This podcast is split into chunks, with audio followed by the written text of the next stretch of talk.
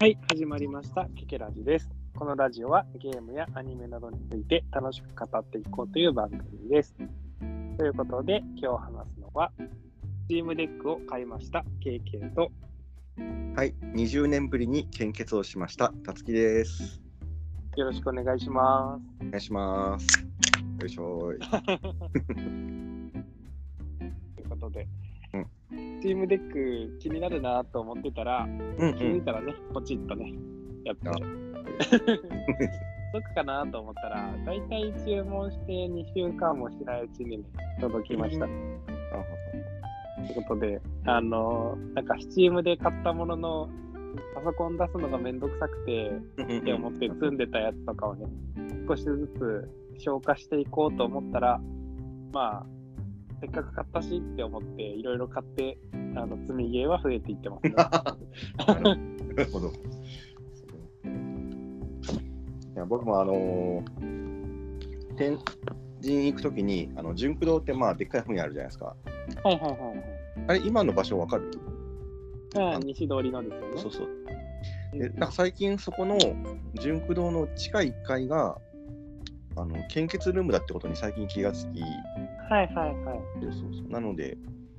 ちょうど映画見終わって時間空いてたんで、あ空くなと思って予約して、あの4 400ミリリットル献血を行い、うん。そうそう。で、なんか、あの献血していただいて、まあ、普通にお菓子とかもらったんだけど、はいはいはい。え、なんかあの、えっ、と、いわゆるガラポン？あの、ポンガラポン？って、あの、抽選。正式名称は荒井式回転抽選機って言うんだけど、あのガラガラガラ回して赤い玉が出てくる。はいはいこれ一回回してくださいって言われて、ガラーって回したら、あの見事赤い玉が出て、あの特徴のあのトミカの献血バスが 当たりで、特徴ですって言って、やったーありがとうございますって。で、あのあの公園作業の職場のお姉さん方ことおばちゃんたちが、まあ、お孫さんがあの、お孫さんトミカ好きな方いらっしゃいますって LINE したら、あのみんなうちもうちもって言ってたので、じゃああの 今度持ってきますんで、みんなでじゃんけんしてくださいって言って。っていうね、いいことをすると気分がいいなって。あーもう献血とかもう僕も最後にしたの10年前ぐらいですね。うんうんうんうん。大学生の時とかですね、たっきの。そうそう。うん。だから、そうそう、だから20年前だったから、その、うん。に20うん、だから、なんか、住所とか変わりましたって言われて、あの住所は変わってないんだけど、あの郵便番号が変わってたんだよね。ああ、そうなんですね。そうそう、なんかね、なんかのタイミングで郵便番号一回変わって、うん。で、なんか、あの、その20年前、職業が学生になってるんですけど、あの、あのって言われて、あの、農家なんで自営業でお願いします。あれながらちょっと面白かった。ね。はいはい。はい。うんうんまあね、そういうわけで、うん。まあ、え収録するの今年初めてでしたっけ？あれ？この間の、そっか。ん？いや？うん。ん？ん？うん？まあいいや。はい。はい。まあ、多分こ、かつきさんと収録するの今年初めてな気がするんで、今年もよろしくお願いしますということで、はい。ということで、まあ、ちょっと本題に入る前に、はいはい。まあ、せっかくあの、ツイッターでね、ハッシュタグ、ケケラジで書いてくれてるので、ちょっと読みますね。はいはい。ということで、えっ、と、まあ、いつも通りね、金さんが書いてくれてますよ。はい ありがとうございます。ということで、えっ、とな、なんかつまみ食べてます？そう今その、すみません、えっ、と、昨日、あの献血でもらった、あの、ブルボンプチ薄塩ポテトを開封したので、ちょっとボリボリ。めっちゃ音がすると思って。はい。ということで、はい、第61第61回2022年マイベストデジタルゲーム拝聴。うんヒデさんが奥様と遊んだというスイッチの Don't Starve Together が気になる。我が家のスイッチはカラオケマシンと化しているので、一緒に遊べるゲームもいいですねってことで、まあこれ僕、直接もう返事したんですけど、まあね、1台じゃ2人で遊べないっていうね、ああ、そうだ。やつなんですけど、まあ、ね2台以上、まあ、ね、まあ、できたら4人ぐらいまで確かスイッチ版は一緒に遊べるから、うん、はいはい。まあ、4人いたらね、楽しいんで、ドントスターブ、スターブトゥギャザーはね、おすすめなんですけど、うんうん。あれだったら、あれですね、1台で2人で、まあ、遊んで楽しいゲームとかも結構いろいろ。あのーあるんで、そういう回とかをやってもいいかなってちょっと思いましたね。なるほどね。はい、ということで、もう一個、えっと、同じく金さんから、第62回拝聴リコリコはボードゲームが出るというだけで見始めましたが楽しかったです。13話のくだりは知りませんでした。ボッチザロックと軽音が原作4コマも知らなかった。RRR は各所で評判を聞くので長いけど気になりますということで、うんね、まあいろいろアニメね、見てくれて、いいですね。あ、そっか。やっぱそうだね。前回、多分年末に収録して、自分その年末年始で、あのリコリコとボッチザロックはあの一気見しましたので、うんはいうんうんそうですね。楽しかったです。楽しかったです。よかったですよね。よかったよかった。そうそうそう。うんうんうんうん。はい、ということで、まあ、あの今書いてくれてたけど、RRR、多分この間、あのもう、たつきさんがね、このラジオで紹介できないだろうと思って、こうもうね、おすすめしてたけど、あれからね、もう今年一緒に見に行ったんで、まあ、はい今日はね、まあ、それともう一個ね、今年映画見たんで、その2本の映画について、今日は話していこうと思います。はい。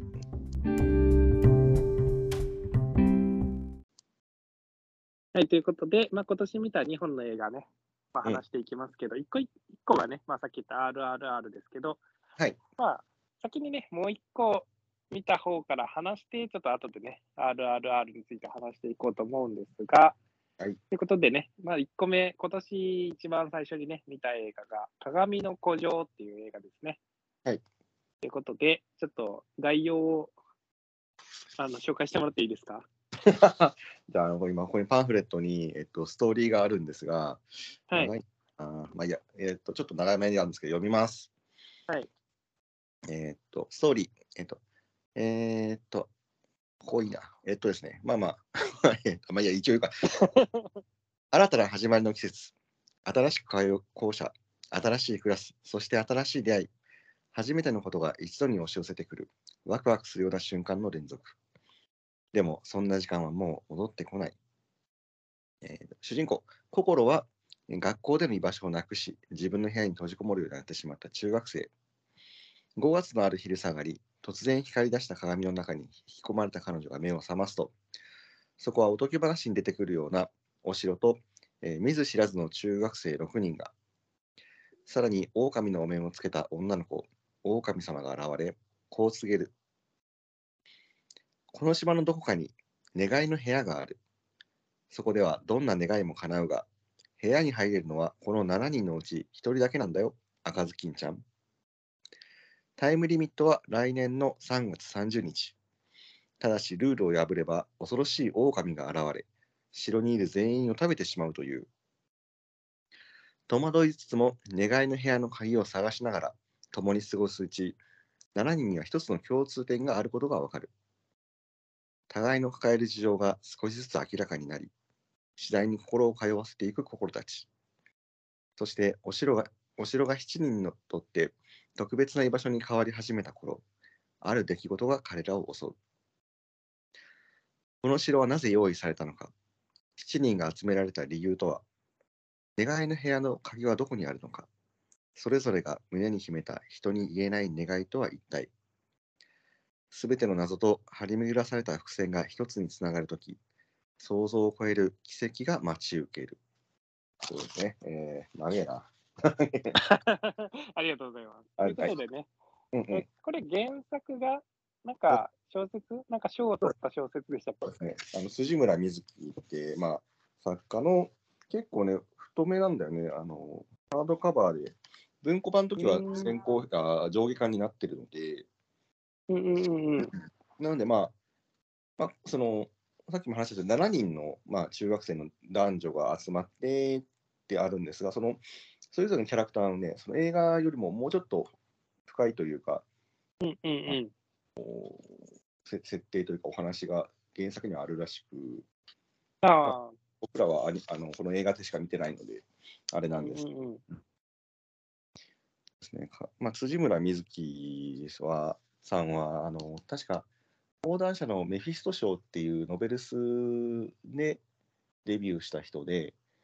まあ、最近だとあの派遣アニメって実写映画化されたやつあはいはいはい。あれの原作も辻村瑞希ですね。ああ、そうなんですね。こんな感じです。うんうんうんうん。ということで、あ、そういえば言ってなかったけど、あの、まあ、できるだけ、この映画ネタバレなしで話そうとか思ってるけど、ちょっとね、い、ろいろつい、ポロッとね、うんするかもしれないんで、ちょっと気になる、もう見る予定ある人はね、見てから、聞いた方がいいかもしれないっていうのだけね、最初に言っときますけど、まあ、まず、何から話しましょうか。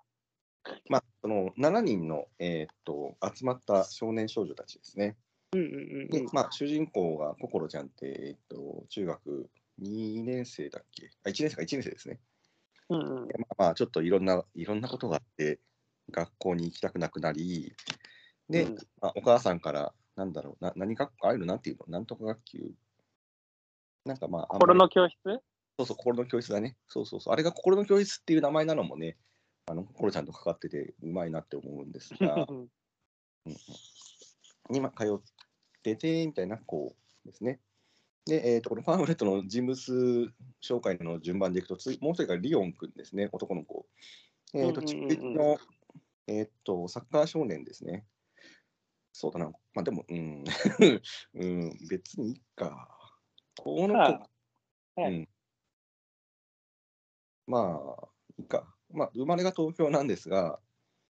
この子は今ハワイにいるというですね。うんうんうん。そうそう。サッカー留学してる男の子ですね。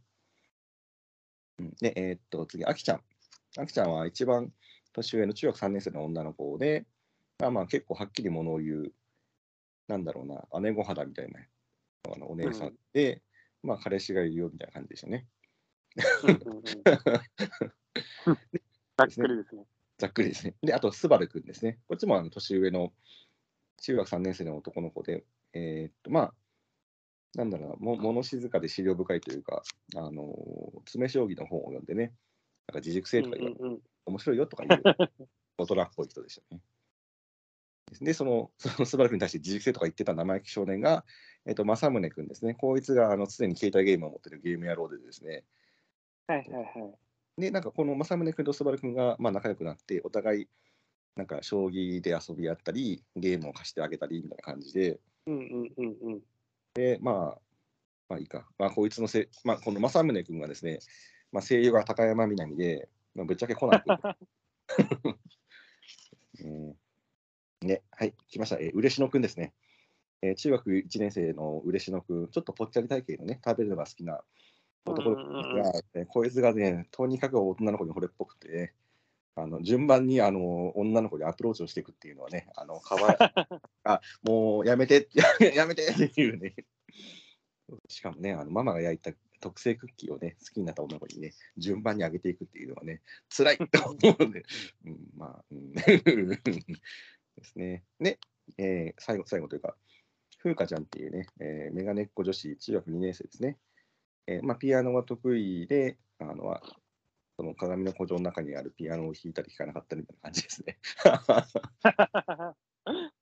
っていう、えーっと、7人のし、7人の、えー中学生男女が集まった鏡の古城には、えーもう一人、えー狼様という、えー狼のお面をつけて、えードレスを赤いドレスを身にまとった小さな女の子っぽい、えー謎の狼様がいらっしゃるということで。で、えーちなみにこの狼様の声が芦田愛菜なので、うん、ね、芦田愛菜といえばね、あのまたあパシフィックリムっていうね、あのあのアメリカの怪獣とロボットを大好きなオタクおじちゃんが撮った、あのいかれいかした映画の中で、あの日本で怪獣に襲われて、あのボロボロになった廃墟の中で泣く女の子の役をしたので有名なあ芦田愛菜ですね。そうそうそうなんですね。芦田愛菜のイメージはそこなんですか、そうですね。そうですね。あ、あ、あ空いてた女の子はこんなに立派、こんなに立派になってて声しか出ないんだけどさ。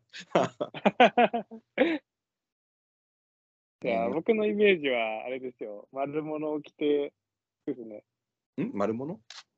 丸物を着てっていう、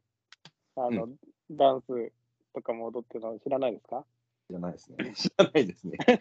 僕、あの、その時ちょうどあの教育実習とかあった頃で、はあの子供たちとダンス一緒に踊らされましたよ。うん、そうなんだ。踊らされたというか、まあ、一緒に練習してね、踊こあの振りをね、ちゃんと覚えて踊りましたけど、なるほどまあね、それはいいとして、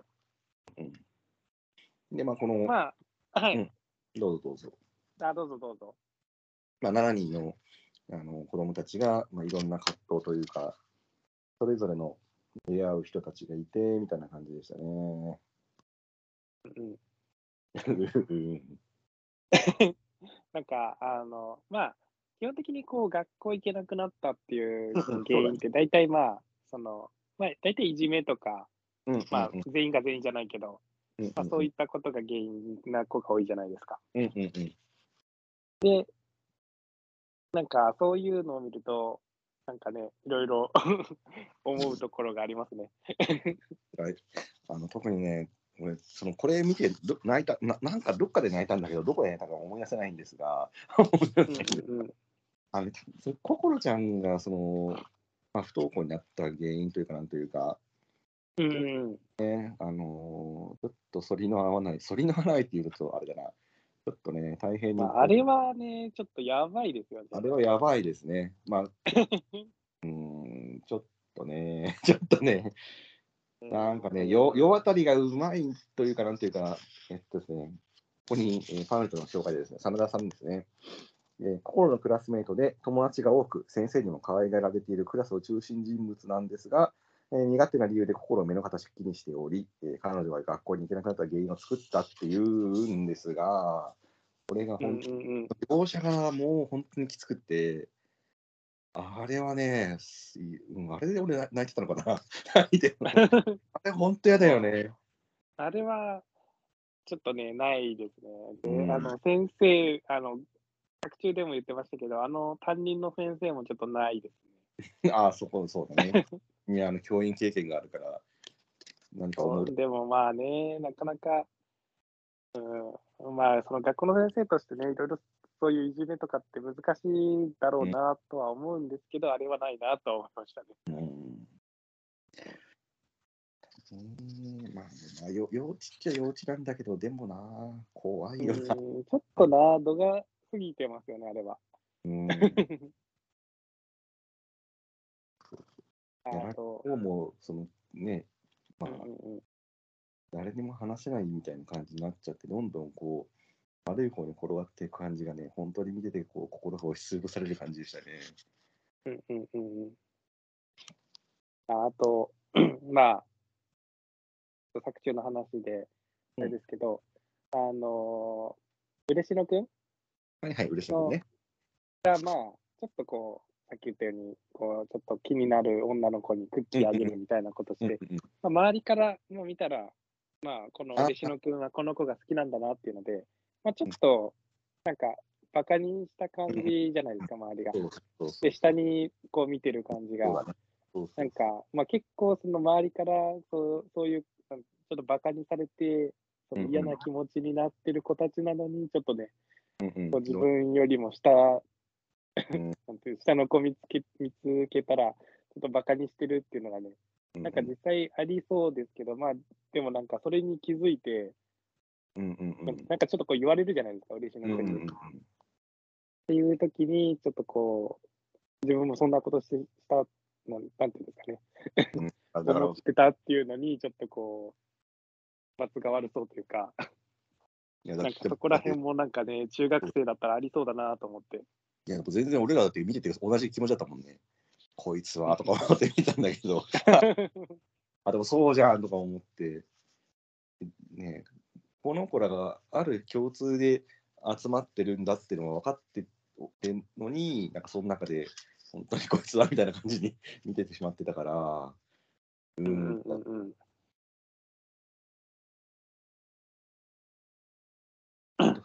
かわいい。あなんかかわいい。です。あのピアノかわいいです。あ、ねピアノの子が。そうそうあね、ちょっと、ああなんかあんまりネタバレをできるだけしないようにとか言いながら結構いろいろ話してるけど。あまあまあ、キャラクターの話ないんで。まあ、ちょっとね、あの、まあ、今日これの話だけじゃないんで、ちょっと、ある程度ね、で、ちょっと次に行こうと思うんですけど、でもまあ、構ね、その泣けるとこもあって、最後もね、しっかり、まあ、ある程度、なんだろう、こうなるのかなみたいなのは、途中でね、予想をつく場面もあったけど、ね、全体的に良かったですね。なんかこう、まあ、その、ま、序盤で分かって、序盤でっていうか、その鏡を使って、このお城の中に入っていって、だから、みんなそれぞれ違うところから来てるんだねみたいな話をしてて、うんうんうんうん、まあ、さっき言ったそのリオン君もハワイから来てるし、みたいな感じで、で見てて、まあ、とある伏線というか、情報が小出しにされてって、見ていくうちに、この子たちは、のその違いってとか思違いってっていうか、その、うん、どっから来てるのかっていうのは、みたいな感じで、こう、だんだん気づくというか、思ってって、うんうんうん、でで、なんか本人たちもそれになんかおかしいなって気づいていって、こうなんじゃないのかっていう推理を、えー、このゲームっ子政宗君が あのとある推理を開陳し であのあの狼様にこれってこういうことなんじゃないのか信じたいつも一つって言ってそこであの あの劇場内が爆笑の渦にあの笑いが起こったよね。うん、そうですね。うん、だからまあ見終わった後ね、あれって原作にあるのかなっていう話をしてた まあ、で、なさそうでしょうけどね。ももしあったとしたら、もうそれで、あの、当てぶりだよね。あ、もうそれで声優を決めてますよね。そうそうそうそう。あったとしたら。あったとしたら。うんそそういうあのササービスシーンっていうんだろうか。あサービスですよね。サービスでしたね、あそこ。完全にサービスでした。うん、ね、まあね、そういうわけで、ちょっとね、なんか、ネタバレとかもね、いろいろありましたけど、まあ、ぜひね、ちょっと、まあそ、ある程度ね、こういうところを聞いた上で見てもね、うん、あの、面白いと思うんで、でね、結構いい話なんで、まあ、ぜひ見てもらえたらなということでね、はい、鏡の古城の話はここまでで、はい。ね、ここからあの RRR について、はい、話すんですが、うんうん、これもストーリー的な。そうですね。えー、はい。一応、パンフレットにストーリーがあるんですが、さっきの日じゃないほど長いので、もうこれは、まあ、なんかある程度、はしょって。あの、毎回この話するときに、こういうあらすじだっていうのですが、まあ、まずちょっと、まあ、監督が、えー、そう SS ラージャマウリって監督で、これは、えっと、あれ何年だっけ？バーフバリっていうですね、あの大変にあのなんだ映画好きの間で話題になり、まあ、そうでなくても一般的に超ヒットした、えー、最高面白い映画があって、で、その監督が新作を撮ると。で、いうので、もう、そんれでもう一部の、一部の 映画好きの間では祭りが起こってて、なんか、まだ日本の予告もまだ出てないんだけど、その上映されたところから、こういう映像があるらしいぞっていうのがあって、まあ、これが後から話す、まあえっと、動物襲撃シーンなんですが、だから、その、あそこのたとこだけ映って、これはもうこのシーンだけで絶対この映画面白い、最高だ、早く見たいってなってたんですが、えー、であらすじがですね、あらすじとか、まあ、全体的な話でしたら、まあ、主人公は2人いて、えっと、1人は、まあ、も森の中の一族みたいなゴーンド族っていうのの、え、っとビームっていう青年青年？まあいいか青年で、まあ、こいつが超、えーまあ、森の中のや野生児とまでは言わないけど、まあ、その村の番人というかなんというかで超強いぞと。で、まあえーと、これが時代が、えーと、イギリス統治下のインドが舞台なので、まあ、あのイギリス人の超いかつい軍人のおじちゃんがなんか、お兄ちゃんの、えー、嫁さんが、その村のちっちゃい女の子がすごく歌がうまくって、あれはタトゥーじゃないの？なんかこうボディーペインティング的な超あの生かした絵を描ける女の子がいて、なんか歌を歌ってもらいながらこう手にクジャクの絵を描いてもらってて、で、の旦那さんに、ほら、これいいでしょ？っつって、おお、こんな子が、こんな素晴らしい絵を描いたのか。で、この時だ嫁さんが、だ、なんだっけな、マントルピース、暖炉の上に飾ってもいいかしら？かなんか言って、いいんじゃない？っつって、おいって言って、うんうん、お母さんに小銭をね、チャリーンって渡す。でしたら、あ、これはあの歌と絵についてのお題だな、受け取ってきなって言うんだけど、実はそれが子供その子供女の子を買った値段だった金だったっていうので、その女の子はさらわれてしまうと。で、えー、そのさらわれた女の子を探し出すために、このビームが、えー、なんだろう、その街に出ていく、で出ていくっていうのが、えっと、ビーム側の話ですね。で、もう一人の主人公、ラーマっていうのが、まあ、これはまあ、序盤ではその何かしらの目的を持ってイギリス側の軍隊に所属しそこでこう目的のために、えー、っと階級をのし上がっていこうとしているらしい。でこの人が、まあ、めちゃくちゃ強く強くてというか半端なくってなんか 100, 100人100人か1000人ぐらいの なんか あれまあまあだからすげえいっぱい怒ってる民衆の中にある一人をあいつを捕まえてこいって言われて単身そこに突っ込んでいってもみくちゃにされるかと思いきやばなんだろうなそのその嘘っぽいこうバーンってみんなを弾き飛ばすとかじゃなくその自分にこう覆いかぶさってくるやつ一人一人を的確に倒していきでなんか目的の人物を連れてなんだろうな、その、駐屯地のやつに戻ってくるっていうスーパー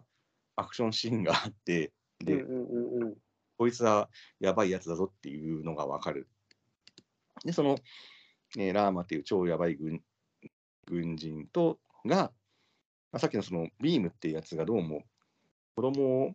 探しに来てて、あいつがめっちゃやばいらしいけど、全く顔も何もわからないから、誰かそいつを探してくんないかっていうので、ラーマがその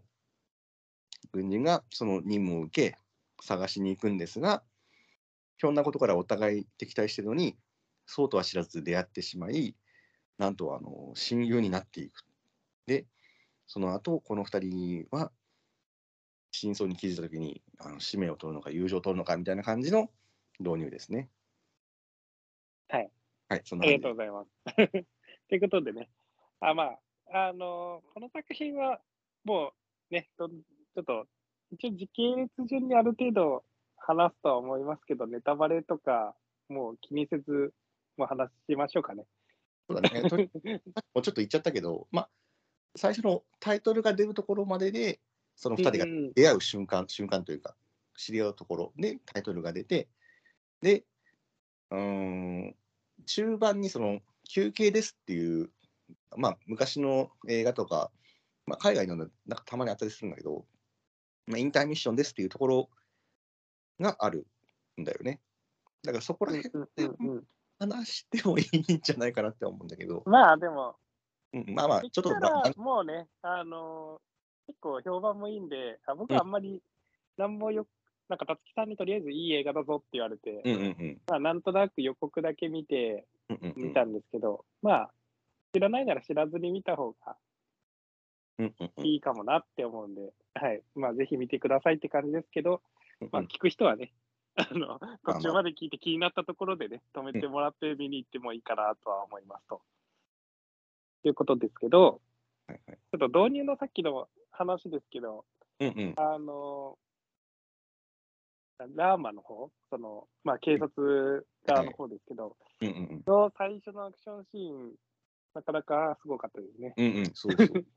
そのさっき言ったように、そのまあ、現実離れ、なんかよく映画とかであるのが、そうバーン。はーってしたら周りがバーンってこう。あ、でしょ、そうそうそう。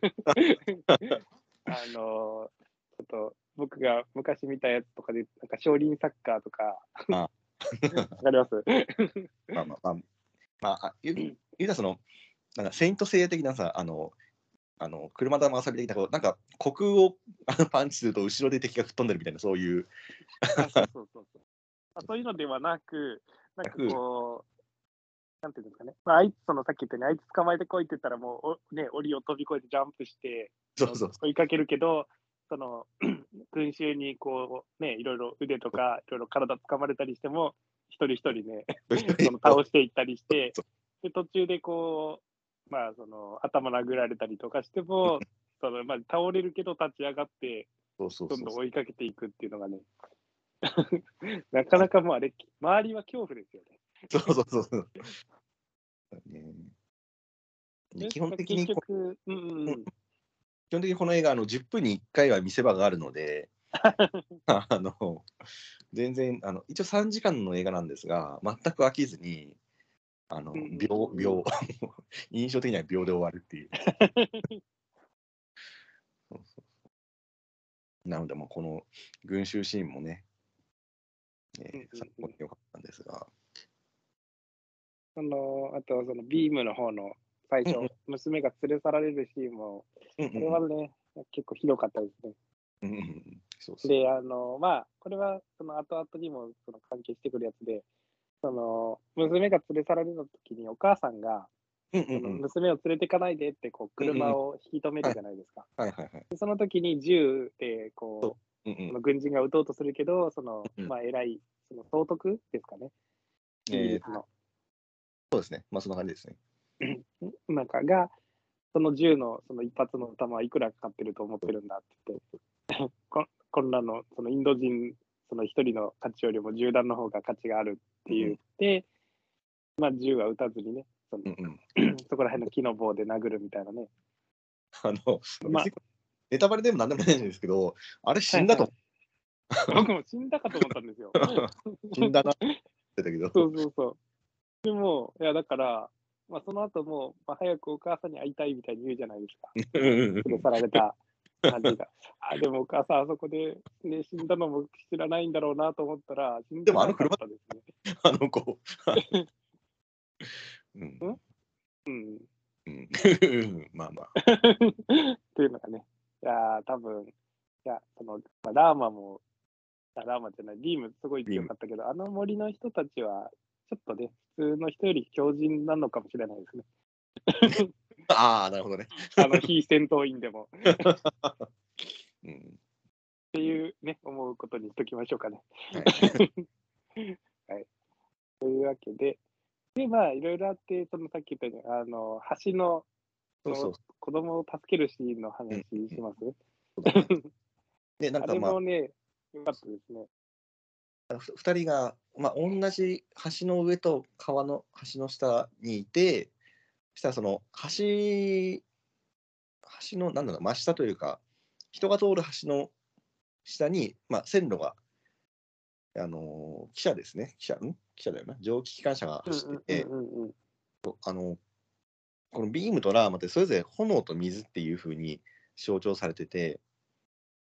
なのでそのキャラクターのイントロダクションの時にウォーターとファイヤーってあって、まあ、どっちも R が入ってるんだけど、で、その水と火って、あのつまりこの蒸気、蒸気機関なわけで、だから対比ってなってんのかなみたいな感じ。で、しかもその鉄道ってそのイギリスの、まあまあ、産業工場でもあるからとか考えながら見たり見なかったりしてるんですが、まあ、その、まあ、橋の下の、えーっと蒸気機関車がすげえずさんな管理で爆発をし て川の下で魚釣りしてたのんきな少年が、のんきではないか、あれはちゃんと未然を稼まあ、稼ぐためにね。いでたよね。少年がああっという間に火の 火の海の真ん中に孤立され、で、なんか誰かちょっとん助けなきゃっつって、なんかロープとか船とかねえのかみたいなことを、えー、とビームさんが言ってたら、その橋の上でラーマが、こう、なんだろうな、手を振り合図をして、お互いがを認めたときに、協力しようって身振り手振りだけで言うんだよね。そうそう。あの、初対面であのハンドサインが分かるのすごすぎます。そうそうそう。あまあそのこう手をぐるっと回してこう迂回してこっちに来いぐらいまでは分からなくもないけどうんうんうん。その後こう橋の上で対峙してなんかなんか橋の上のラーマ軍人がロープを伸ばしてんなとか思ったらその後そのそのロープの端と端でまあこれを体に結べぐらいまでは分かるかな。なんかこう、ですね。で、その後、まあなんかあるあるハンドサインをし、こうこうでこうみたいな感じになってて、で、わ分かったって感じなんだけど、あの見てる方は全く分からないから、い今から何が起こるんだろうっつって、ワクワクしてみると、もう、仰天同時のスペクタクルあの救出シーンが 始まり、で、あのスペクタクル救出シーンの直後に、2人がこう両腕をガシッと握りしめ、お互いの名前を言い合い、あの言い合ったところで、その握りしめた腕とお互いの顔が、この RRR っていう、まあ、映画のタイトルにそれが刻み込まれているので、そのタイトルにチェンジし、で、そこであのオープニング曲が流れ、またこのオープニング曲がね、後々の展開を考えると本当に泣けるんですが、ね、で、その後、超面白いのは、その、まあまあ、橋の真下でその救出をし、で、まあ、まあ、体にロープ結んでたんで、それをほどいて水の中におあの自分から落ちていき、でその水の中でお互い歩み寄っていって、こう、しっかりと手を握るっていうシーンが、その水の中だから、あの自然と動きがスローモーションになるから、まあ、よよくあるそのスローモーション演出的なやつが、普通にあの水の中だからスローモーションになってるっていうのが、あの絵的にも、モーション的にもかっこいいし、あのりそその子の理由付けいるみたいな感じなんだけど。そうそうそうでしかもその後こうお丘に上がり、やったねみたいな感じで、で魚がちゃっかり、あ、魚ね、少年がちゃっかり魚を 手に入れて、こうちょっとしたジョギャギャグシーンも入れつつ、で、なんか、なんかよくわかんないけど、謎の組体操が始まるやつ。そう謎の超超でかい高い組体操にあさあれやってきなよって言われて2人でその棒切れを2つ持って 1つ持って1つ持って2人でこう超高い組体操の上に乗りなんかよくあの熱森の誕生日とかにさそのあれアメリカかなんかのやつであるよね。そのプレゼントをくす玉みたいなやつに入れてあ手割ったらもらえるみたいな、まあ、そんな感じのノリの、あの、丸いくす玉的な陶器をパリンって割ったら中から赤い粉が出てきてやったみたいな感じになるっていう、あの、全くよくわかんないんだけど、なんかすごいことだけはよくわかるっていう ね、二人でわーっしょいわーっしょいって胴上げされる。で、なんかその後、その、こう、いい感じの歌の中に、ね、その、あれはなんだっけ、えーっと、な映画の手法のなんていうんですか、まあいいや、えーっと、モンタージュがモンタージュで、まあ、うんうんうん。で、その二人がどんどん仲良くなっていくっていうのが、あのー流れてて、なんか一緒に馬とバイクで並走してたり、なんか、お互い、ね、家族お互いじゃねえな、家族を紹介したり、あのー筋トレ合戦をして、俺は懸垂こんだけできるぜって言ったら、俺はあのお前を抱えて スクワットできるぜみたいなことをやったり。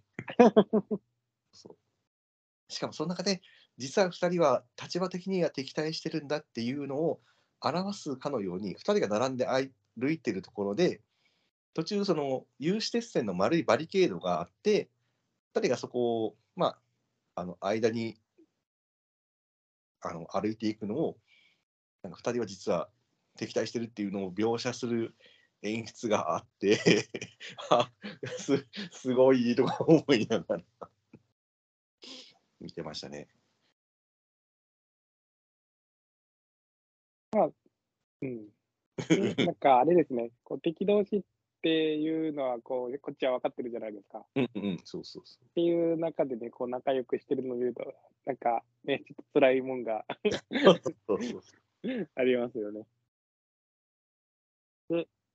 まあ、いろいろ仲良くなって、こっからまあいろいろあっての、ちょっとダンス、ダンスのパーティーのシーンまで行っていいですかね。あどうぞ、なナートゥーナートゥーですね。そうそうそう。あの、まあ、ね、とある、まあいろいろあって、パーティーに行くじゃないですか。うんうんうん。あの、で、まあ、そのイギリス人に、こう、なんか、なんですかね、こう、インド人はダンスも踊れないのかみたいな感じで、これ、あのこれがフラ、なんか単語だぞ、フあラメンコだぞって言わされたときに、あの、そのラーマが、ナートはご存知かみたいな。そうそうそうナートゥーっていうダンスがあるのにはっつってね。そうそうそう。っていうところからね、ダンスをするのが、そのシーン、結構すごい好きですね。あれ、あれは超いいね。うんうんうん。で、自分はあの、まあ、職場の演芸公演の、えっと、同同僚というかに、まあ、まあまあ映画が見るおじさんがいて、はいはいではい。まあ、えっと、奥さんと共通の趣味を持とうっていて、40歳かなんかの時に、2人でエアロビを始めたらしくて、まあ、今でも週1はいか2はいはい。やってると。でだから、そのおじさんが、いや、あれ、ナートゥーナートゥーのダンスさ、やってみたんだけど、超難しいねって、ステップを踏み出して、すごいなと思って。いや、俺、あれ見てすごいなとは思ったけど、自分で選ぶとは思わなかったからさ。ちょっと、今度、ボードゲーム会で、ナートダンスみんなで踊りますか。サスペンダー買わなきゃな。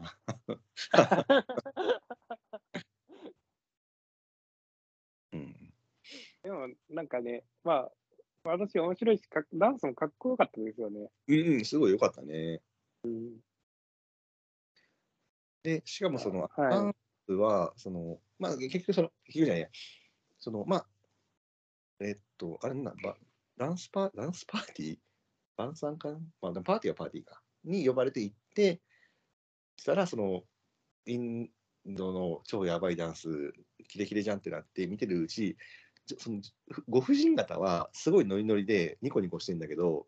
っていうかまあ、なんか紳士方は、なんだこれっつって、すごく苦虫を噛みつぶしたような顔をして、なんならこう、やめさせようとするんだけど、ご婦人方が、あの、紳士方を止めて、続きをどうぞっていうくだりがあって、うんうんうんうん。あれすごくいいし、しかも最終的には、みんなでそのステップを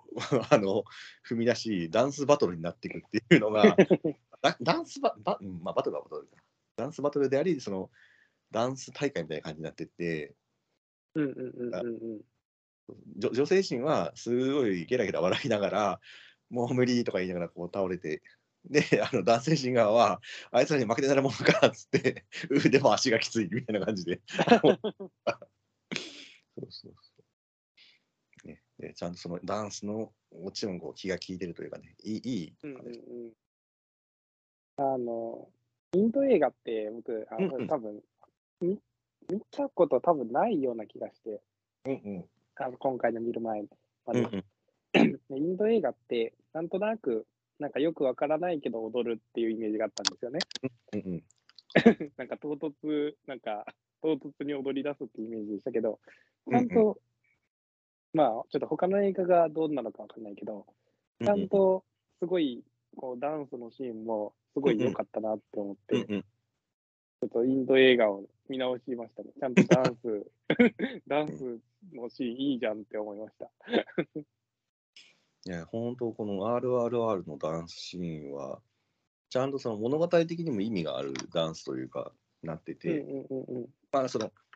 まあ、イイメージ的にダンスをする的な、まあ別にそれはインド映画に限ったことじゃないけど、っていうんじゃなくて、ここに、その話の流れとしてここで踊る、ちゃんと踊ってるし、みたいな感じになってるから、うん。うん、なんかよく、まあ、同じような感じで言われるのが、そのミュージカル映画って急になんか役者が歌い出してよくわかんないみたいな感じに言われることもあるけど、うんうんうんうん。なので、全然この RRR のダンスシーンは急に、まあ、急に踊り出すというか、まあ、必然的に踊ってるっていうシーンだから、うん。すごくいいなっていうのがありますね。うんうんうん。いや、なんかあの、YouTube でも、うんそこのシーンだけ、なんか、あの、あったから、何回か見ましたよ。あーそれどっちの方こ日本の方？それとも海外の方？あどうだっけ？あちょっとどうかわかんないです。ああのね、に日本語とか。やつは途中はいはい。で、多分なんかアメリカかインドかのはではもうなんかネットフリックスの中で配信してるっぽくって、ああ、そうそう、なんかネットフリックスのがありました。ああ、じゃあ多分その海外のやつだね。だから全全編見れる。うんうんうん、そうそううそう。んうんうんうん。そうだね、あれはついつい見ちゃうよね。そうそうそう。だからなんか、自分は見てないけど、TikTok とかで結構そのあれを踊ってみたみたいなやつがあるらしくって、うんうんうんうん。思うんだけど。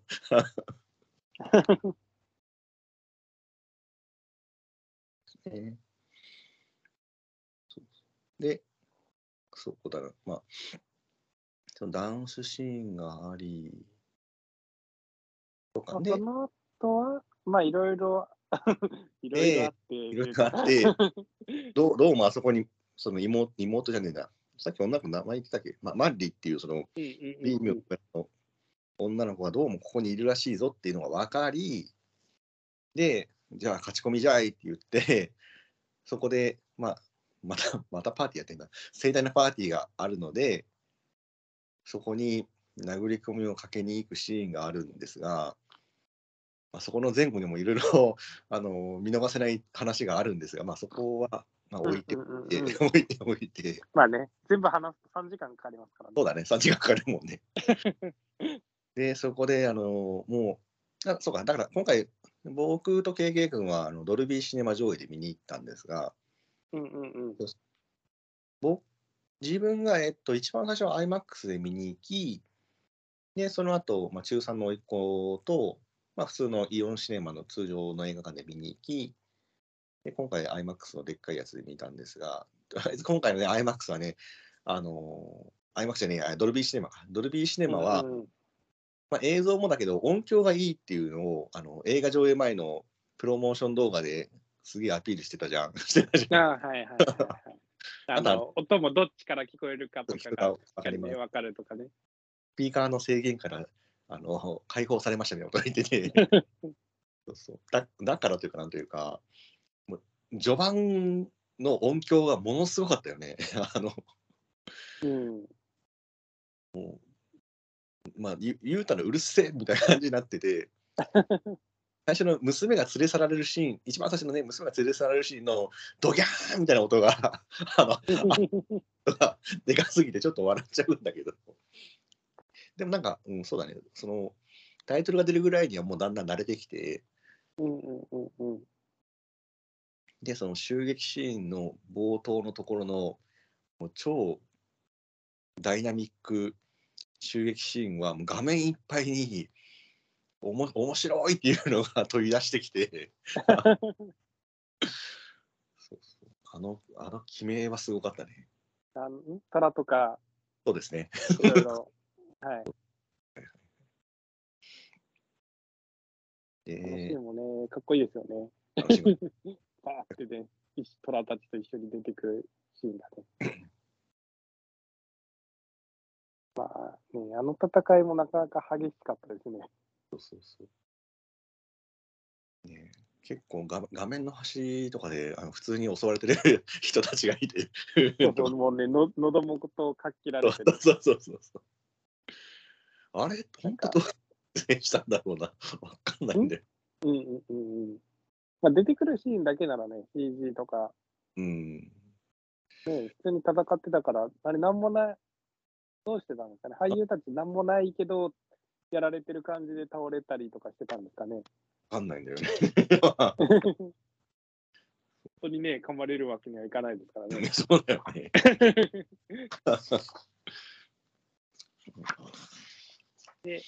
まあ、そこで、まあ、ビームと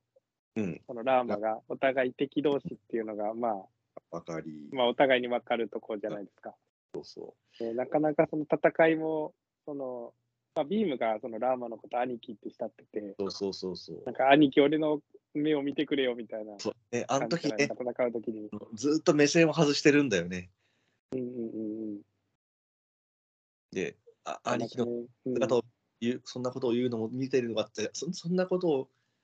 そんなことを言ってるのを見てるのも辛いっていうセリフがあって、うんうんうんうん。もう泣きながら、ううって兄貴ってなりながら。で、まあまあ、うん、で、そこのね、あのそのそれぞれの2人が炎と水を象徴されてるっていうのを、もうバリバリうんうんうん化した対決シーンがあって、あの、あのビームのなんか、あの、なんかね、放水の、ほうんそうそう、あの、ホースみたいな、あれはなんかちょっと面白かったですけどね。あのぐぐねぐね。ね噴水を破壊して、噴水から水が流れる中のホースが飛び出してきて、あれね、消防団的に言うとね、あれすげえ危ないんだけど、あの、うんまあね、もう水を操るみたいなね、感じになってましたね。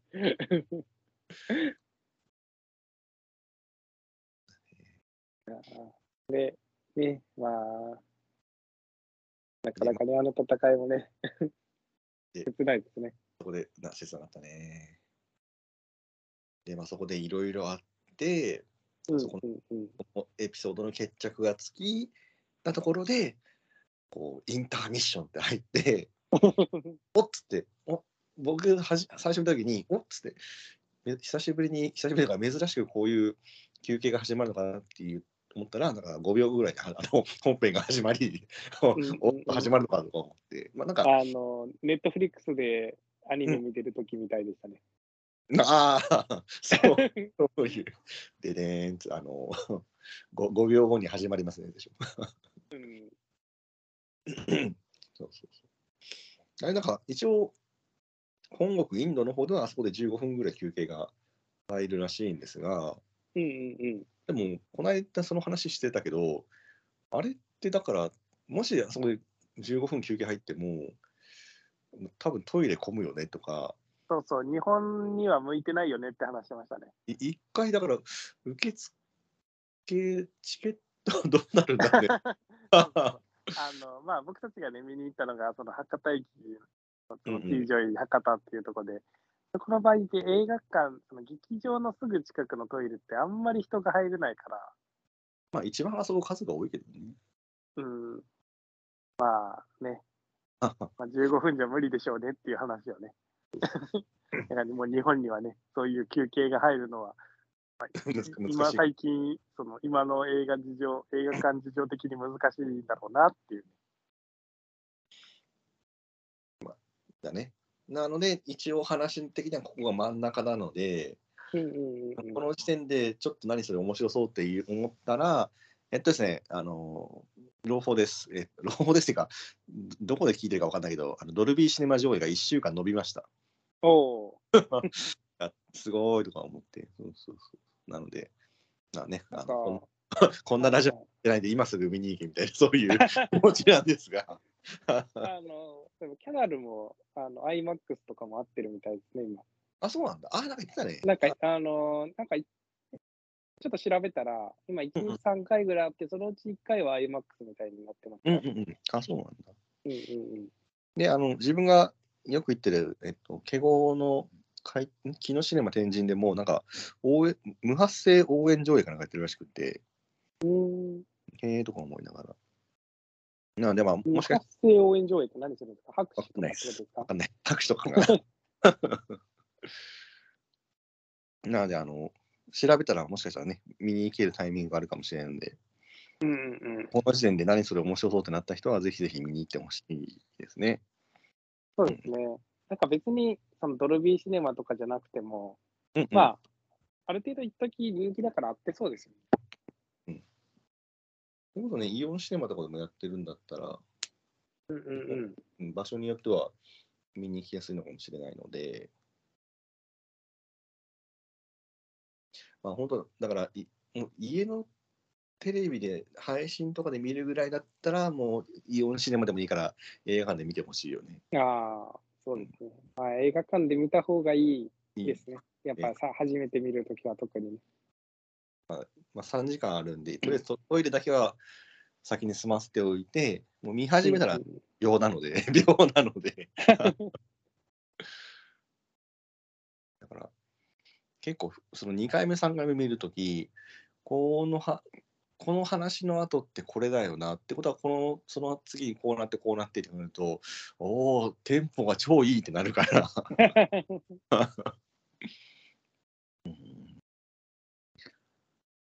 全く慣れるとこないもんね。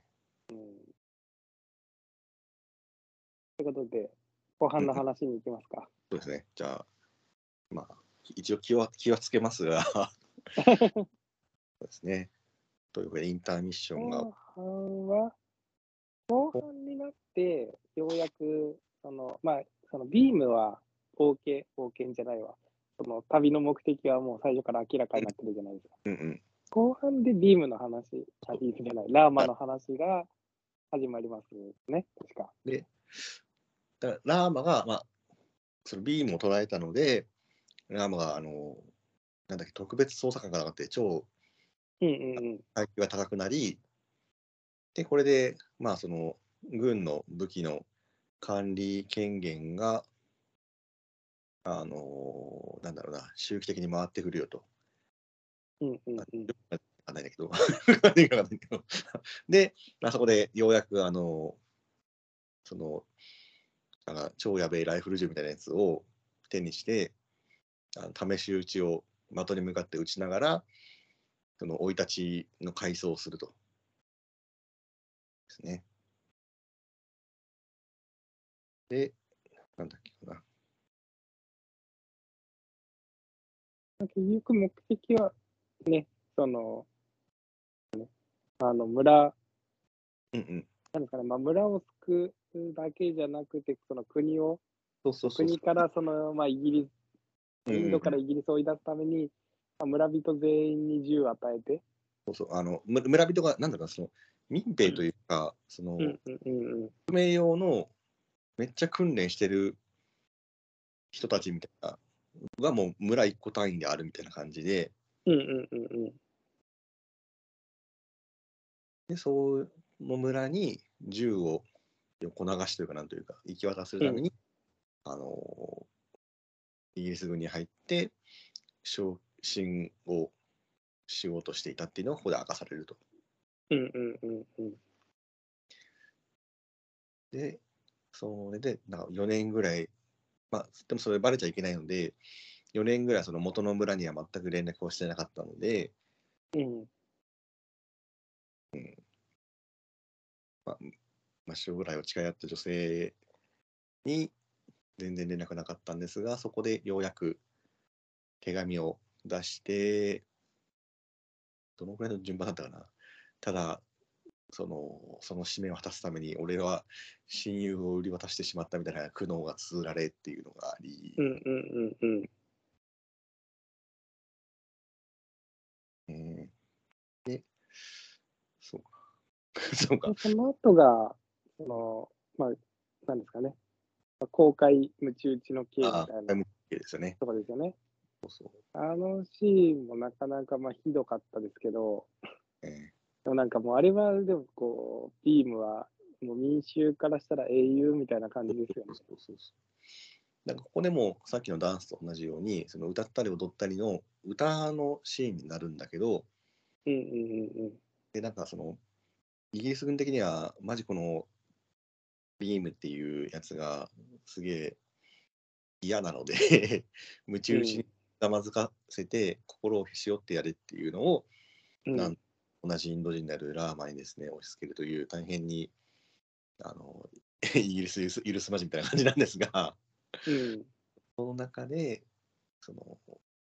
さまあ、最初普通に、普通にでもないけど、ムチ打ちをしたら、そうですね、この作品随一の悪役でですね、総督の、えー妻であるキャサリンさんがですね、血が見たいわと。あ私は 血だまりを見せなさいっつってね、このムチをお使いって、トゲットゲのね、うん。トゲットゲのムチをですね、あの投げ落とし、しかも、まず鞭打つ前にね、あのそこの柱に一回巻きつけて、威力を見せなさいって言って、うん。でトゲトゲなので、一回鞭を叩きつけると、あの弾くんじゃなくて巻きつき、そこからそこう引き、なんだろうな、うん引っ張るとう。、その抜くときに、もうね、あ上がの柱がボロボロになるっていうね。そうそう。で、もう民衆、民衆というか、もうその、あの、この公開処刑のためにインド人全員来いみたいな感じでしたから、もう見てたインド人たちが悲鳴を上げるんですが、で、で、そのラーラーマがこう、マジこれやられると死んじゃうから早く降参しろみたいなことを言うんですが、うん。ここでこのビームがですね、あの、なんだろうな、大変惜しい歌を歌い、朗々と歌い上げ、こんなうちには負けねえぜみたいな感じになっていくのを、血まみれになっていって、でそれを見た群衆たちがですね、もうふつふつとこう、なんだろうな、あれは怒りなんだろうかな、なんかこう感情がどんどんこう湧き上がってくるみたいな感じになってて、うんうんうん。なここもね、なんだろうな。こう拳を握りしめて流し涙を流しながら激しいですみたいな、そういう、そんな気持ちになって。うん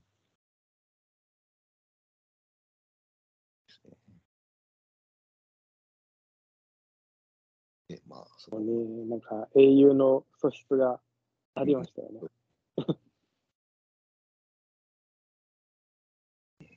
まあね、で、まあそれに、だから、まあ、結局その歌に、なんていうんですかね、こう感情を揺さぶられたのはもう民衆だけじゃなくてってことですよね。うんうん、そうだね。で、まあそこからね、まあ、ラーマが、なんですかね、その、そのなんですか、みんなに武器を渡すっていうのがもともとその目的だったじゃないですか。うんうんただ、そのビームの歌に、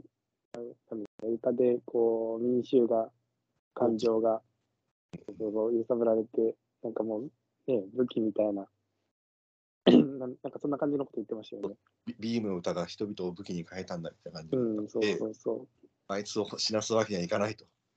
う。うん、そのこの計画、その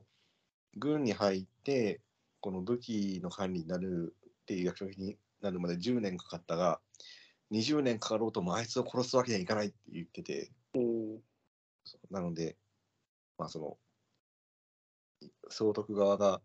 ビームの処刑を、まあ、公主刑にしてやるぜ してやるぜっていうのを、こう言葉巧みに、いや、つって、あのこの刑務所内で、こ刑務所だったっけ、まあいいや、所内で殺すと、あの民衆たちの英雄というか、殉職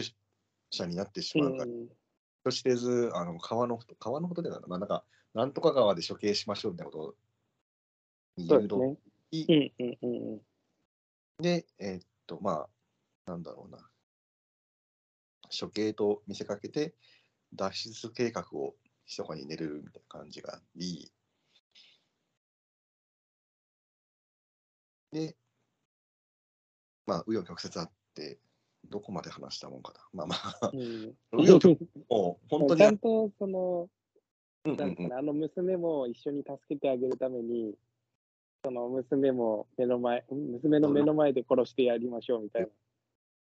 お前もイギリス式がよく分かってきたのみたいなこと言ってそうそうそう。でも結局はその一緒に逃がすためってこそとでね。そうそうそうで、いや、あの、で、まあ結局、まあ逃がすために戦うじゃないですか。うんうんうんうん。あのシーンもなんか、まあね、なんか謎のちょっと、ね、突き出た気がありましたけど、そうそうそうそう。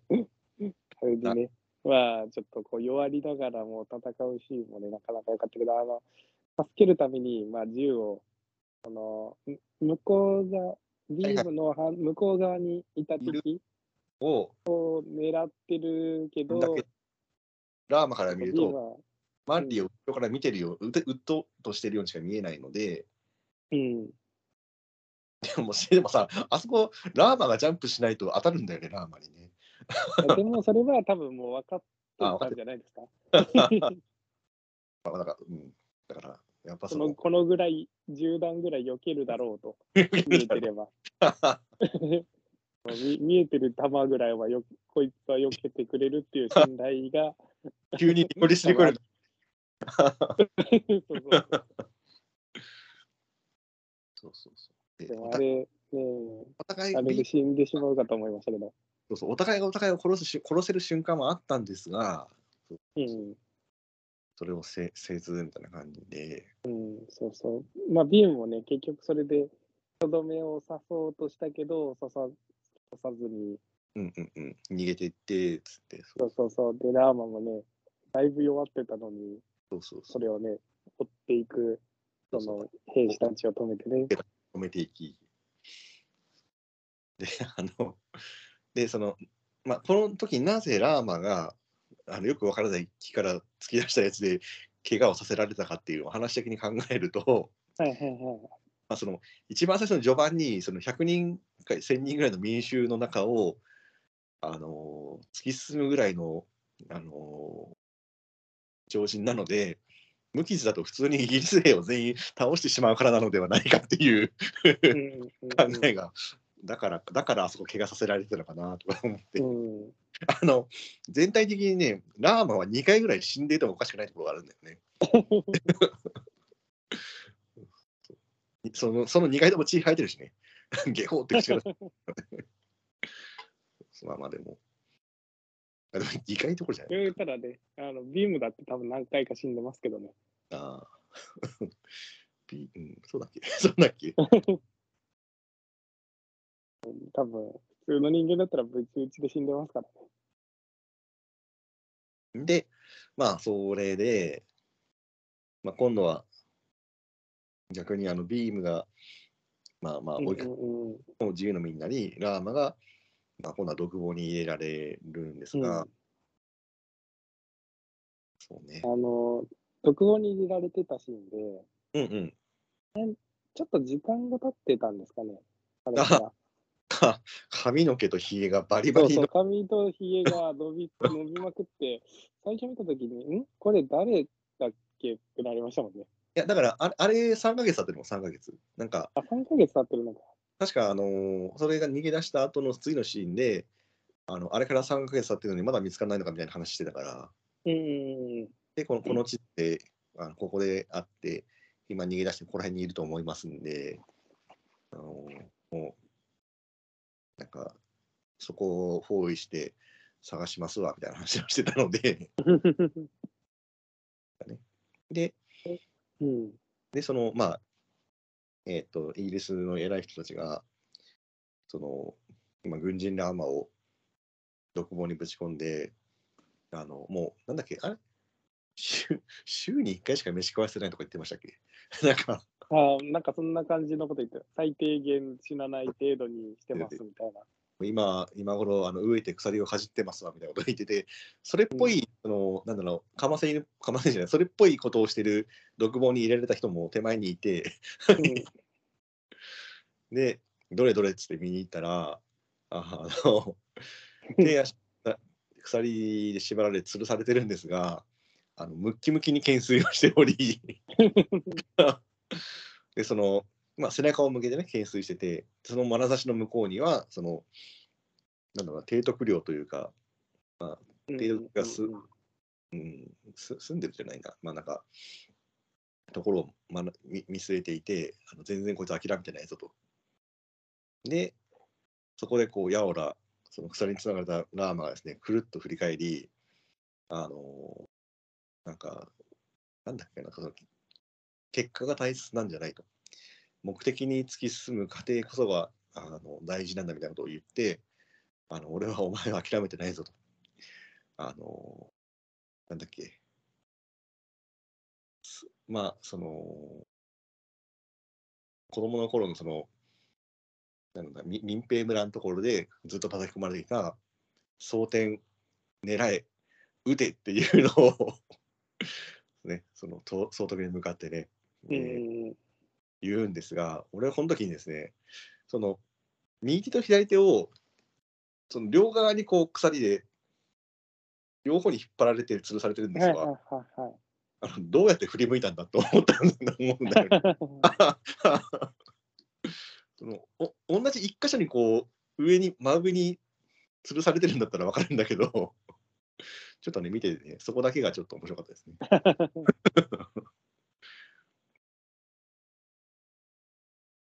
でまあ、どどんどんどんどん、あの、なんだろうな、週末、なんか結末に向けて話が進んでいくんですが、これどこまで話す？まあ最後まで言っていいんじゃないですかね。いのかな？うん。でもそうね。まあ、ここまで聞いてる人、まあ、あんまりいないですよ。まあまあ、まあまあない人で。み見た人に向けて、ここ良かったよねみたいな話するか、じゃあ。うんうんあーで、その後、なんかマンホールみたいなとこに入れられるじゃないですか。マンホールというか、なんていうんですかね。そちょっと地下というか。であ、その配後に当理解じゃないと入らない狭いところだったもんね。でその後にこう、まあ、ビームが助けに来るじゃないですか。うんうんうんあそこでこう、どこにいるんだって言って、うん。うんうん、あの、ちょっとこう、地面を叩いてっていうのが、どうでそこもなんかダンスの時の、あ なんかだんだだだだだん伏線というか、そうそうそう。そこら辺がね、ちゃんと聞いてて、うんいや、あれもよかった、いいなって思って。で、その、その後に、まあ、場所が分かって助け出すじゃないですか。うんうんうん。その後の肩車のシーン。か肩車、アクション最高によかったね。いやすごかったですね。だからずずーっとそのラーマはその懸垂とかで上半身ムッキムキ、まあぜ全身ムキムキなんだけど上半身にこう重きを置いてるし、まあ、ビームはその、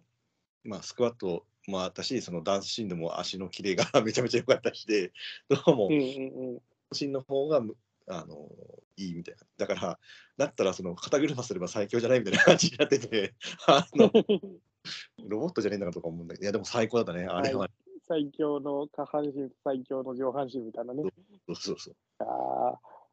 ちゃんと、あの、僕、あの時に思ったのが、あの、ビーム、ちゃんとリロードの方法知ってるんだなって思って。そうそうそうそう。あのなんだろうな、マスケット銃、マスケット銃じゃないけど、そのライフル銃か、ライフル銃だから、そのレバーを意識して、あのリロードするんですが、そうそう、ゲームあある程度打ち尽くした後に、その肩車の上の方のラーマがこう銃をあの下に向けると、あの合点生じたばかりにビームが その銃を両方ともリロードするっていう流れるようなアクションがあって、うん、かっこいいと思いながら。なんかね、肩車でアクションって、なんか、それだけ聞くと、ちょっとダサい感じがするけど、かっこよかったですね。最高だったね。あれ、ちょっと、思うああんまちょっと現実的なこと言うとあれですけど、あの、ああいう銃って片手で撃って、う手大丈夫なんですかね？まあ、まあ、まあ、上半身だし。いや上半身鍛えてるから、何でも、何でもできるんですね。いやいやそ、その救出シーンの前にですね、はいはいはビームが真相を知るくだりがあって、い。うんうんうんうん。まあまあ、逃げ回ってるうちに、まあ、ある建物の中で、あ食べるものもないし、どこにも行けなくて大変だなとか言ってたら、であのそこにこう警察が、まあ、軍がこう探しに来て、やばいやばい、どうしようどうしようって言ったら、その同じ部屋というか、傍らに、まあ、ラーマのその同じ村の婚約者の女が、シータがいて、でどうも困ってるらしいから助けようっつって、なんだっけ、天然痘にかかってる人がいますみたいな感じで、うんうんうんうん。でやばいっつって、伝染病患者がここにいるぞっつって逃げてって、みたいな感じで、でそこで知り合い、でまあ、ご飯も、まあ、その、万里がいるので、こ子供にを植えさせたらご飯が機嫌を悪くするわみたいな、その言いうん。うんながら、あのすごくいい人で、で、なんかお話を聞いてったら、あの、なんだろうなお、お揃いのペンダントというか、なんというか、持ってるし、その名前は知ってたので、で、ラーマがなぜ、その、軍の中で、あの、昇進するかっていう話と、その話の続きみたいな、決心したエピソードまで語られ、で、その、まあ、ラーマの真意と、で、彼がその、親友を裏切ってまで、その任務というかを遂行するのに大変に悩んでいたっていうのまで聞いて、ビームが、うんそのビームが、俺はマンティを助けたが、兄貴は祖国を救おうとしていた。俺は森の中の何も知らない無知な男だったみたいなことを言うシーンがあって、うんそこがうんもうボロ泣きなんですよ。あそこは割と後半、もうな、結構泣いてましたけどね。泣いてない。もうなんか、あのーそのインターバルの前の、アクションの前にままたいろいろあるじゃないですか。うんうんあの蛇に噛まれてぐらいから。まあそこら辺から割ともうずっと、波、なんか ずっと泣かせてきましたけどね。まあ、ちょっとね、まあ、まいろいろ言うとね、長くなるんで。まあまあまあ、まあ、そまあ、で、まあちょっと話戻っていいですか？うんうん、どうぞ。で、あ戻るっていうか、その、まあその肩車アクションのシーンの後の、あそこのアクション、なんかその、まあ、森の中で、うんうんうんまあちょっとこう川とかで顔洗ったりとかしてたところから、まあ、バトルが始まるじゃないですか。うんうんうん。あそこのアクションシーンがめちゃくちゃかっこよかったなって思いましあったし、歌も相まって、た。そうそうそう、歌がなんかめっちゃ良かったですよね。そうそう、かっこないんいんで。なんか、なんでしたっけ？なんか、なんちょっとどんな歌かは忘忘れたけど、ララーマーとかビラーマは英雄のマ末裔で、そうそうそうそう。あの彼のやあそこやのねそんな感じの。うん、あそこのシーンめちゃくちゃかっこいいし、あの、まあ、指で戦うじゃないですか、ラーマが。うんあれもね、なんかすごいかっこいいですよね。うん、で、その、はい。まあ、その逃げた2人を追って、まあ、軍隊が、しそのなんか特殊部隊かなんかで、こう、森の中用の、ま、紛れる的な格好をしてるんですが、うんうんうんうんうん。そいつらを音もなくこう弓矢でこう殺殺していって、で、サーチライトで探せって言ってたら、なんだっけ、なんか、その、その舞台の、まあ、エドワードって、た確かあれ踊ってたやつだよなとか思うんだけど、うん。あの、その俺は親父の意思を継いでお前らを潰しに来たみたいなことを言い、で、あそこだっつって言ったら、そのサーチライトで、その、なんだろうな、すごなんうん、その、ぶ武装したというか、なんて言うんだろうな、あれ多分、向こうのなんか、英雄か神かなんかの格好的な赤い布を身にまとう超神々しいラーマが弓矢をつがえてるのをサーチライトで照らしてて、で、その後ろから照らしてるので、シルエットになってるんだよね。うんうんうんうん。で、超かっこいいって言ったら、その弓矢に火を灯しているので、それをこう、弓矢を構えていくと、その弓、あ矢に、燃えている矢の光で顔が見えるっていう演出になってて、かかっこよすぎるってなって。そう、あのシーン、なんかもう、あそこの戦闘シーンも全体的に かっこよかったですよね。そうそうで、もう、ラーマはなんとかで、ラーマはなんとかでって言って、で、この造園隊がバイクでガーって来てたら、それを、うんラーマが弓矢で、なんだっけ、ななんか、あの、なんか突き刺さってるものを打ち、あの打ち込んだら、その突き刺さってるやつが池の中に落ち、で、それが池の中に潜んでたビームが、その、それを槍として飛び出してきて、したら今度は、さっきまでビームあララーマがなんとかって言ってたので、ビームは、その、ゴーンド族の、あのーなんとかで、みたいな感じで、彼の投げる矢はマジやばいみたいな感じの歌になり、で、今度はビームパートになり、で、2人が、あの、ラーマはなんとかで、ビームはなんとかでっていうのが、こう、歌がこう、セッションしていき、二人の一大アクションシーンが、もう、ここはね、最高だったよね。そうそうそう。あのシーンめちゃくちゃかっこいいって思いましたね。他のアクションももちろんかっこいいんですけど。うんうん、その連携今までそのそれぞれのアクションシーンがあったしさっきのあのインターバル手前の2人が敵対し合うバトルシーンもあったんですがここで初めて2人が協力して戦うっていうシーンになったから最高ってなって。ななんかをぶっ飛ばしてなんか飛んでいった松明っぽいやつをもう片方が受け取ってそれを で敵を倒すとか連携プレーがすごいんだよね。いやーなんか僕もあれ見たときにうん、あの、まあ、村人全員に銃を渡すって言ってたじゃないですか。うんうん、村人全員に銃渡さなくても、2人いれば、もう、イギリスぐらいぶっ潰せるじゃんって思いましたね。ね民衆たちが立ち上がるところが大事だからさ。まあ、それが大事なんでしょうけど。まあでもね、あのよくインターネットミームとかであるけどね、あいつ一人でいいんじゃないかっていうインターネットミームがあるからさ。うん。いや、まあ、まあ、あの人たちは2人いれば大丈夫そうでしたよね。ああねあそこの後の、うんうん。その、まあ、行くときに、うんうんあの、ティームはバイクに乗って、そうそうそうそう。ラーマは馬に乗ってるのも、なんか最初のシーンあそうそうそうそうそう。をなんかちょっとこう連、うん連想させるというか、そこら辺も良くて。で、また、なんか謎のハンドサイン出したら、ちゃんと分かって。なんか見見てどうこうみたいなやって、分かったっつって、見てて全く分かんないんだけどとか思いながら、そう見てる方は全然分かんないけど、そうなんかまあ、ね、あの二人はね、なんか、なんか通じ合うものがあるんでしょうね。で、バイクを突っ込ませ、ね、もやしい、もやそうしい。そうそ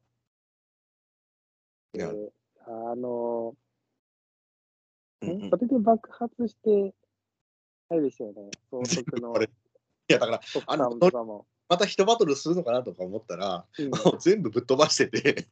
そうそうそうそう。話が早い。そうどう見ても、まあ、あの総督はその戦って強そうではなかったですよね。いや、でも射撃の腕はあ。射撃の腕はありましたね。そうそう。だからまあ、一番最初に、あの、うん、ビームの村で、あの鬼のように鹿を撃ち殺してて、ああ、うん、だから、射撃の腕はすごくある。はあるのか。うんでもまあ、面1対1で戦ったらどう考えても、うんうんうんあの2人には勝てないだろうから。うんうんまあ、あの、その、まあ、爆発して、その総督の奥さんのうんうんうんあの死に際が、そうそうあそう。の、ムチ打ちの時のことを思い出し、まあちょっと、ちょっとスカッとするというかね。ちゃんちゃんと報いを受けさせるっていう、ね。そうそうそう。っていうところと、まあちゃんとね、その総督自身も、まあ、あの銃弾一発の価値すらないみたいにインド人に対して言ってたのが、まあ最後ね、その銃弾をあいつに返してやれみたいなね。うんあそこも良かったですね。まあその時に、あの、ちゃんとビームは銃撃てるのかって僕は思いましたけど、ちゃんとロロードしてましたね。しかも、あれ、割と今そんな至近距離でもなかったから、今日当てれたら、当てれるのかなってちょっと心配になりましたけど。あ、そこは映画の作法なんで。そこは映画の。まあね、あそこで外したらね、映画としてね。まあ、ってことで、うんうんまあそんなこんなでエンディングでみんなで踊って、そうそうそう。監督も踊ってって感じですね。そうそう。こうみ踊って、なんか、まあ、その、まあ、イインドの独立に、えー、と貢献したというか、なんというか、歴史の偉人たちが、えー出てきて、多分誰かなんだろうなって思いながら、あ わかんないけど、多分そういう人なんだろうなと思って、でもな、インドの偉人ってガンジーぐらいしかわかんないもんな、この頭の、ま、この坊主の人ガンジーかなとか思ったら、あのパンフレット書いたらですね、その時のあの偉人の名前が全部書いてあって、あのガンジーいなかったですね。あ、ガンジーいないんだとか思って。うんうん、で、こう、まあ、ビームとラーマと、あと、えーっと、ラーマのフィアンセの女性が、こう、ニコニコで踊ってて、いやー、すごいなと思ったら、それはあの急になんか、よく知らない白髪のおじさんが踊ってて、このおじさんは誰なんだろうなと思ってたら、えーっと、なんとあの監督さんの SS ラージャマールだったっていうね。お監督ってなって。うん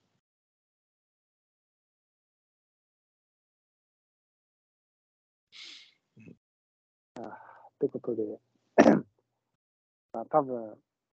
多分っていうかもう今ね、あの、再収録、もう1時間半ぐらいいきそうな勢いですけど、1時間20分ぐらい今撮ってるから。ああ、しまった、しまった、それ3時間もある映画だからね。一級そんぐらいになる。多分まあね、それをね、一時多分まあ、この RRR だけだと1時間もね、話してないから。うん。ということで、あの見てない人でここまで聞いてる人いるか知らないですけど、うんうん。まあね、まあまあ のこ、ここまでね、あの、あなんか本当にお、おっさんなのかちょっとわかんないけど、主人公たち。あの、おっさんたちのこの友情にうんうん、うん。こんなに泣くとは思わなかったですよ。でしたね。最後でした。なんでね、まあ、ぜひね、見てない人はね、うんうん。あの、まあ見てほしいし、よし、みぜまたぜね、こう話してると、またうんね、2回目とかもね、見たいなって思いますよね。さつきさんはね、次見たら4回目かもしれないけど。そうなんだよね。ということでね、まあ見た人もね、これ聞いてまた見たくなったらね、うんうん。あのドルビーシネマ、ちょっとこれ、うん、まあ、公開してからすぐ行かないと多分終わっちゃうかもしれないけど。まあまあ、伸び伸びるかもし地域にも、地域にもよるかもしれないけど、ちょっといいやつでね、見れる人とかはね、見てみたらいいんじゃないかと。ということでね。なんか、もう言い残すことはないですかね。あ、もう。大丈夫です。それで、じゃあ、今日は終わりますね。はい。はい、ということで、まあ、ここまで聞いてる人もね、どのぐらいいるかわかんないですけど、まあ、両方ともね、とてもいい映画だったんで、まあ、見てない人はね、見てほしいし、まあ、見た人もね、RRR はね、何回でも見たくなる映画ですね、と いうことでね、うんはい、今日は終わりたいと思います。ということで、今週も最後まで聞いていただきありがとうございます。次回もまた聞いてください。さようなら。さよなら。